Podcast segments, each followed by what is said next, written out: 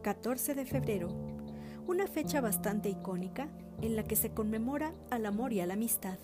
y que sin embargo tiene un contexto histórico muy interesante, pues es justo la fecha del natalicio de un hombre que dejó huella dentro de la política mexicana.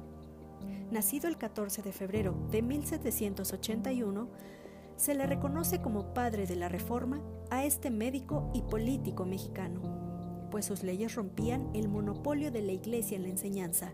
y extendió las posibilidades de la educación mediante la apertura de escuelas nocturnas para jóvenes trabajadores y la creación de escuelas normales para maestros. Su principal acción de gobierno fue derogar las siete leyes centralistas expedidas en 1836 y restaurar la Constitución de 1824.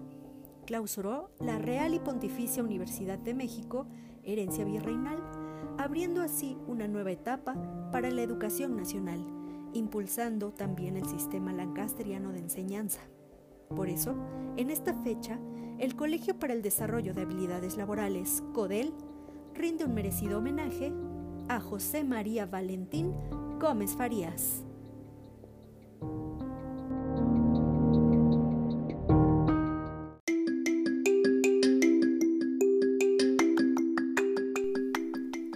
Servicio al cliente con el modelo Disney. Actualmente, los clientes no buscan solo el producto. Con cada vez más información y control acerca del proceso de compra, ellos buscan una experiencia completa, ayuda instantánea en el momento exacto en que la necesitan y sobre todo buscan un socio de negocios confiable. Para alcanzar el éxito en esta nueva era, además de entender el concepto de atención al cliente, las empresas también necesitan entender qué hace a la atención al cliente única y diferente y cómo está cambiando, para que sean capaces de desarrollar su propia manera de relacionarse con el público.